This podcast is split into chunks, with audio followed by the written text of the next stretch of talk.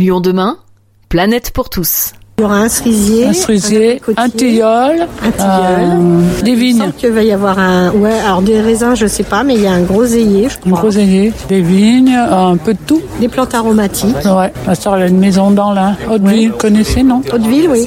Enfin, c'est dans un petit village, oui, mais c'est à la campagne. on y va tout l'été, on est bien là. Pas de bruit, c'est calme, le paradis. Comme ici. Effervescence dans la cour intérieure de la résidence Jean Jaurès. Une cour en béton, comme on savait bien les faire. La ville de Lyon, propriétaire de cette résidence qui abrite quelques 56 appartements pour personnes âgées autonomes, a voulu végétaliser les espaces extérieurs. Sylvie Manglin, la directrice de la résidence. Ils ont refait les sols, un parcours de marche avec des barres pour pouvoir se tenir pour les personnes âgées, un peu de verdure. L'idée de la végétalisation, c'est que toutes les familles des résidents puissent euh, venir partager un moment, un dimanche après-midi, euh, euh, profiter de la pergola, euh, profiter des extérieurs. On a la chance d'être en ville de, à la ville de Lyon, mais d'avoir un jardin. C'est non monnayable. C'est primordial pour les, les seniors qui ont besoin aussi d'une phase plane parce qu'en fait ils trébuchent, ils marchent un peu moins vite avec des déambulateurs. Donc on a besoin, tout a été aussi bien équilibré et tout anticipé pour qu'il n'y ait pas de chute, etc. Il y a plein de résidents euh, qui sont venus euh, ben, pour aider, pour apporter leur euh, contribution. Il y a même une, résidente qui vient de me dire que ça lui rappelle son jeune temps quand elle était à la ferme et qu'elle faisait euh, des plantations.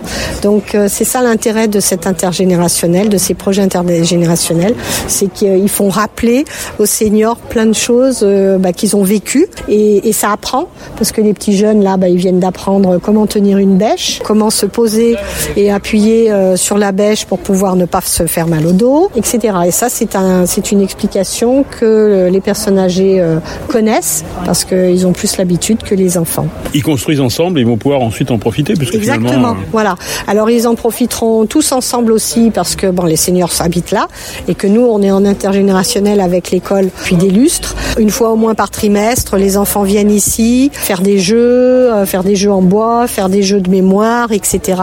Donc il y a un partage qui est énorme. Sandrine Spataro est professeure des écoles de l'école primaire Aristide Briand, l'école située juste en face de la résidence. Elle accompagne des élèves de sa classe ce mercredi pour participer aux plantations. Ça fait plusieurs années que je travaille avec la résidence autonomie. C'est une plantation participative. Le fait que ça soit fait entre deux générations euh, différentes, il n'y a pas les parents au milieu c'est plus fort pour eux. C'est pas fait avec leurs parents, c'est fait avec des personnes âgées qui font pas partie de leur famille mais qui leur rappellent leurs grands-parents. Et le fait de travailler deux générations ensemble, c'est c'est super.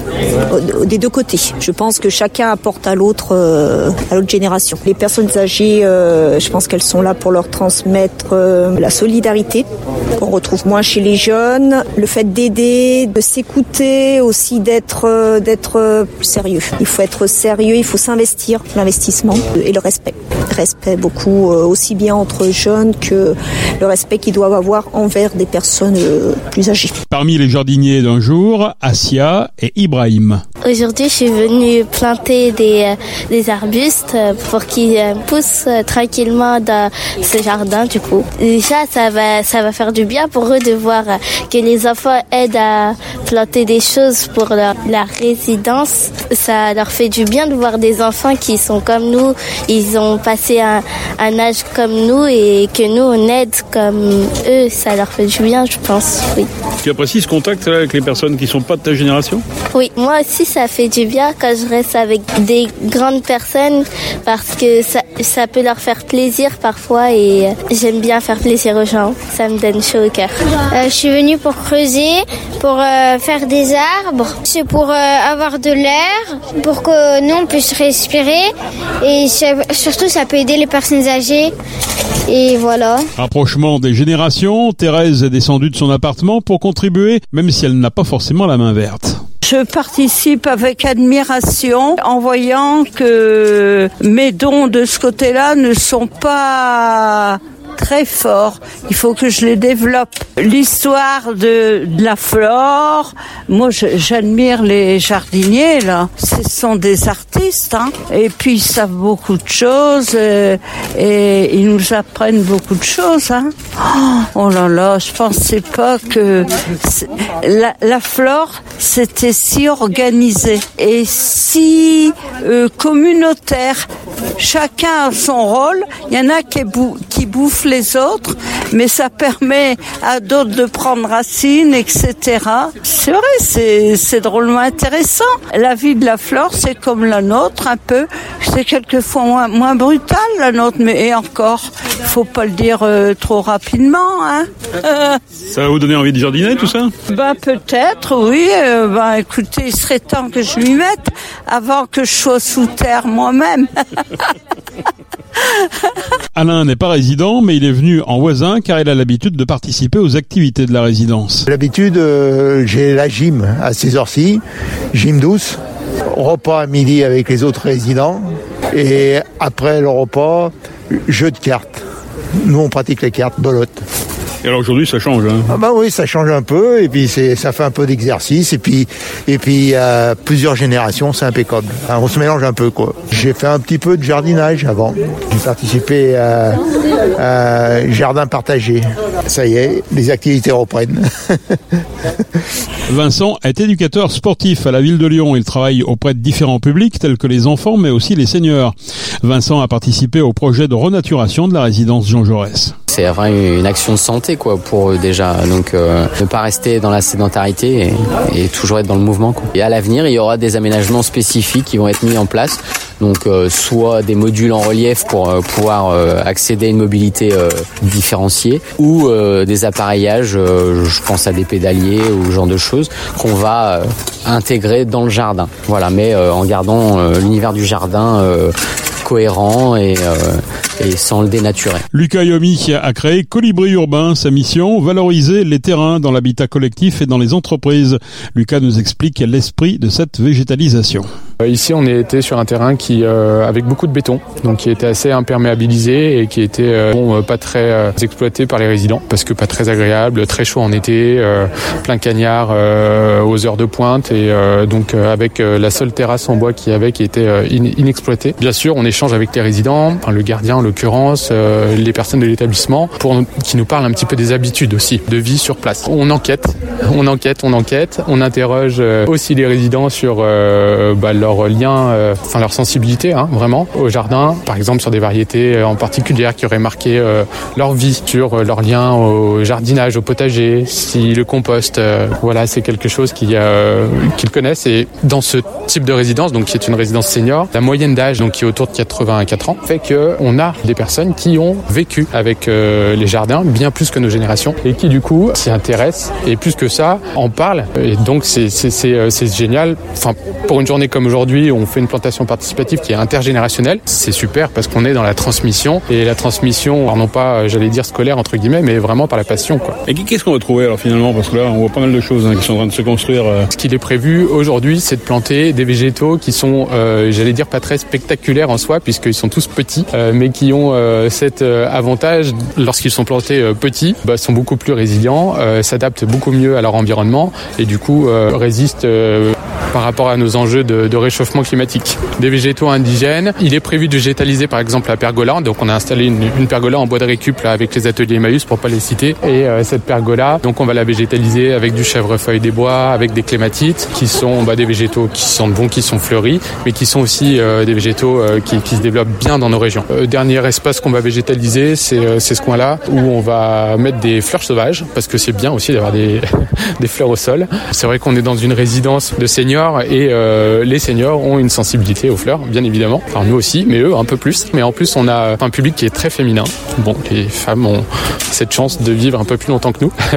Euh, et donc, euh, il se trouve que voilà, il y, a une- vraie sensibilité euh, à la fleur. C'est un, vrai sujet. Donc, on essaye voilà de répondre aussi à, cette demande, à ce besoin, pour que les jardin ressemble aux personnes et puis qu'ils aient envie de, s'y rendre par tous les temps. Ce qui est chouette, c'est que les jardins, on en profite effectivement maintenant en été avec bon par rapport au réchauffement climatique. On aura des arbres, on aura une, une pergola végétalisée, mais finalement on est en plein hiver aujourd'hui et on a une trentaine de personnes qui sont dans les jardins euh, avec euh, une grande majorité de seniors. Et je trouve que c'est génial de pouvoir faire sortir les gens à cette période, encore plus de cet âge-là, euh, pour euh, passer une journée de convivialité euh, malgré euh, la température extérieure, puis de partage avec euh, plein de générations différentes. Des résidents, des enfants, des voisins, mais aussi des associations. Mathieu Coumoul est naturaliste pour l'association des espèces par million. Lui aussi a participé à cette plantation intergénérationnelle. Une des meilleures manières d'impliquer les gens dans la biodiversité, c'est de leur faire mettre les mains à la pâte en fait. Là aujourd'hui, on est en train de planter un bosquet, de, des haies, végétaliser une pergola. Alors on pourrait se dire ouais, c'est juste du jardinage, bien presque, sauf qu'il y a une approche scientifique quand même dans le sens où euh, les essences que nous avons choisies, euh, c'est pas n'importe lesquelles. Déjà, ce sont des essences indigènes qui correspondent aux besoins de plusieurs centaines d'espèces animales. Et surtout, en fait, on les plante pas n'importe où. euh, on essaie de les planter naturellement les espèces qui sont dites sciaphiles, qui aiment l'ombre. On les plante à l'ombre d'un platane, d'un bâtiment et à l'inverse, ceux qui aiment le soleil au soleil. C'est pas compliqué. Ça demande juste de connaître en fait euh, la, flore et de savoir un petit peu comment évolue une plante. En fait, euh, quand, on, plante, on essaie de se mettre à la place du végétal et de se dire ok, si j'étais cette plante-là, comment naturellement je, germerais? Bon bah j'imagine que si je suis une plante de sous-bois, je vais plutôt me mettre à l'abri là entre deux arbustes. Chacun a sa sensibilité à la nature. C'est jamais pareil. hein. Les anciens, ils ont pas du tout les mêmes euh, manières de voir les choses que la nouvelle génération. Mais c'est à nous aussi de, faire un peu le passe-passe et aussi de se battre un petit peu contre les idées reçues. Si on met des plantes, ça va attirer les moustiques, ça va attirer les rats. Non, détendons-nous. Au contraire, si on veut des prédateurs de rats, si on veut des prédateurs de moustiques, il faut euh, de l'habitabilité pour les prédateurs. Et comment je crée de l'habitabilité En créant des semblants d'espaces naturels. Une haie là comme ça, bah il y a, y a rien de mieux en fait. Je vais avoir plein plein plein d'espèces euh, animales, dont des prédateurs de moustiques tigres par exemple. Et puis il y a aussi une dimension vraiment euh, sociale, dans le sens où euh, un lieu comme ça, c'est dommage en fait, ils en, ils en bénéficient tous, les habitants de la résidence. Mais si c'est pas spécialement accueillant, ça va pas forcément les tenter. Le problème aujourd'hui, c'est que par contre, euh, ça peut être accueillant dans le sens ah c'est propre, il y a du béton, des beaux bancs, mais alors derrière la végétation, on n'y a pas pensé du tout et ça devient un four en été. Du coup, on va planter. Mais après, des fois, ça peut être planté avec des espèces qui sont exotiques envahissantes, qui sont euh, pas forcément adaptées, donc euh, les résultats vont être bof. Et donc là, c'est là que nous, on intervient avec l'aspect biodiversité. Ah justement, ça participe à la biodiversité de... C'est quand même un petit espace vert. hein. Effectivement, on est allé sur euh, 300 mètres carrés. Encore une fois, je le répète, hein, plusieurs centaines d'espèces euh, animales peuvent être observées. Je parle d'insectes. C'est tout bête. Hein. euh, là, j'ai un, j'ai un arabe champêtre là sous le coude que je vais planter.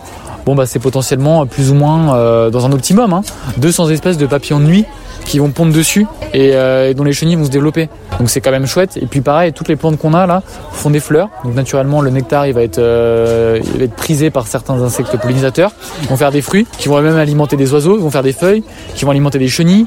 Pareil dans le sol, il va se passer des choses. On se rend pas compte quand on, n'ouvre pas son troisième œil un peu.